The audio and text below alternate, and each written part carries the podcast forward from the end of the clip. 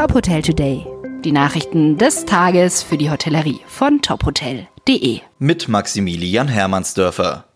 Am nächsten Mittwoch entscheidet sich, wie es in Deutschland im Kampf gegen die Corona-Pandemie weitergehen soll. Vor den Bund-Länder-Beratungen fordert der DEHOGA-Bundesverband erneut einen klaren Fahrplan für den Restart im Gastgewerbe. In einer Pressemitteilung heißt es, man erwarte eine Gleichbehandlung mit anderen Branchen.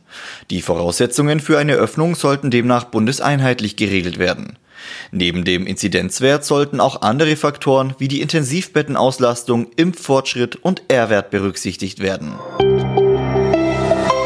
In dieser Woche haben die ersten Oberlandesgerichte Urteile zum Thema Gewerbemieten gefällt.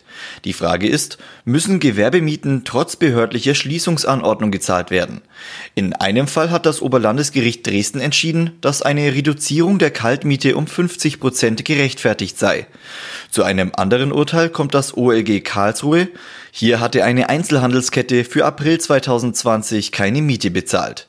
Das Gericht entschied, dass eine allgemeine Corona-bedingte Schließungsanordnung keinen Sachmangel des Mietobjekts darstelle und die Miete somit gezahlt werden müsse. Tanzen gegen die Krise. Der Leaders Club ruft Mitarbeiter im Gastgewerbe dazu auf, sich am 1. März an einer gemeinsamen Tanzaktion zu beteiligen. Mit der Kampagne Dein dritter Ort will die Branche auf ihre Not aufmerksam machen und ein Zeichen an die Politik senden. Pünktlich um 5 vor 12 soll deutschlandweit zu dem Song Jerusalema getanzt werden. Mehr Infos zur Aktion und weitere Nachrichten aus der Hotelbranche finden Sie immer auf tophotel.de.